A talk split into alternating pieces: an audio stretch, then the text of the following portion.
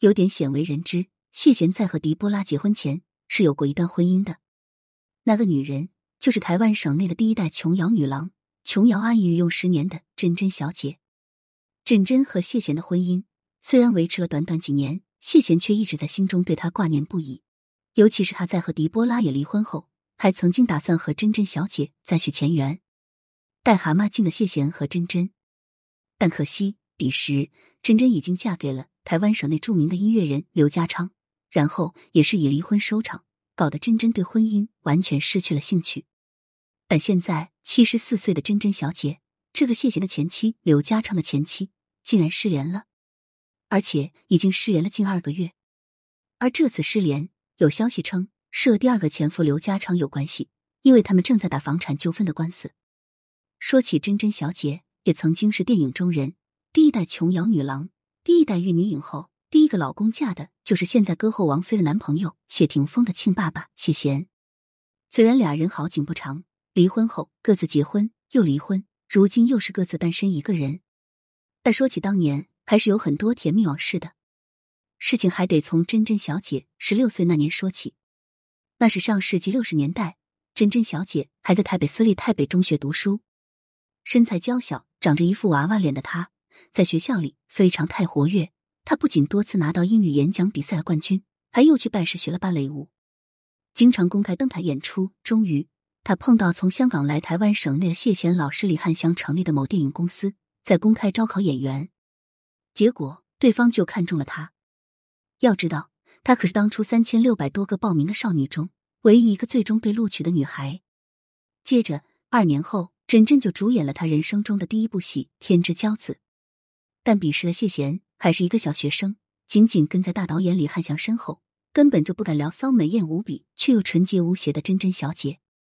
直到一九七一年，在李汉祥的特意安排下，俩人一起主演了李汉祥新拍的古装电影《提营》，在里面极尽缠绵，终于因戏生情。而已经二十三岁的珍珍小姐，还凭着这部电影拿到了第十七届亚洲影展最佳女主角奖。一夜成名后的珍珍小姐，立刻就得到了琼瑶阿姨的青睐。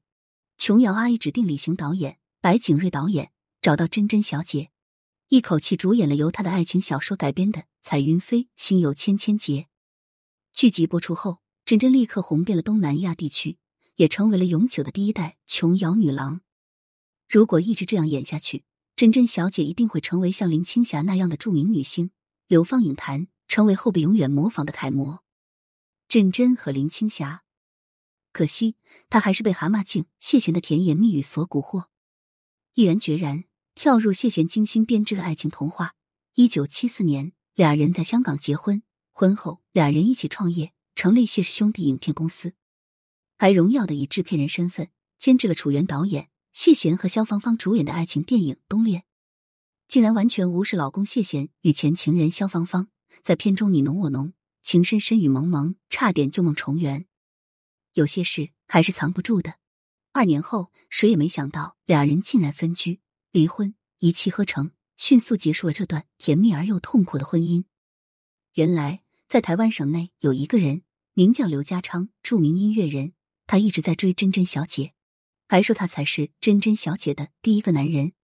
这个刘家昌在台湾省内很有名，他为琼瑶的电影《月满西楼》作曲。还创作了自己的第一首主题曲《月满西楼》，他一曲《往事只能回味》，创下唱片界百万销售的记录。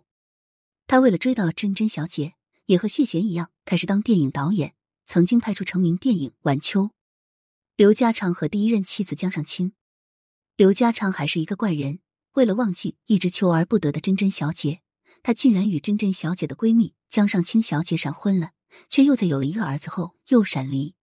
离婚后，他跑去找到珍珍小姐，信誓旦旦的说：“总有一天，我要跟你结婚。是那重结了，就休想跟我离的婚。”后来，他又听说自己一直爱着的珍珍小姐已经和蛤蟆镜谢贤离婚了，立刻他就满血复活了，命都不要了，只要爱。一九七八年，刘家昌终于把珍珍小姐娶到手了。为了保险，他把珍珍小姐带离台湾省内，两人定居美国。一开始，珍珍小姐也像当初爱蛤蟆镜谢贤一样，深爱着痴情老男人刘家昌。但可能爱情是世界上最不保鲜的玩意儿。谁也没想到，十几年后，俩人竟然又和第一次结婚一样，有了一个儿子后又离婚了。不仅离婚，还打起了离婚分割财产的官司，并且打得不可开交，几乎成了仇人。按照刘家昌的说法，是他已经给了珍珍小姐二十多个亿的财产，可是他却还不满足，继续贪得无厌，还要和他要更多更多的财产。而珍珍小姐的说法却是刘家昌转移财产，只给他一个零头二十亿，打发叫花子呢。而他们的儿子刘子谦也站对母亲珍珍小姐和他的父亲刘家昌反目成仇，貌似也是为了钱，当然也为了刘家昌曾经狠狠的骂过他，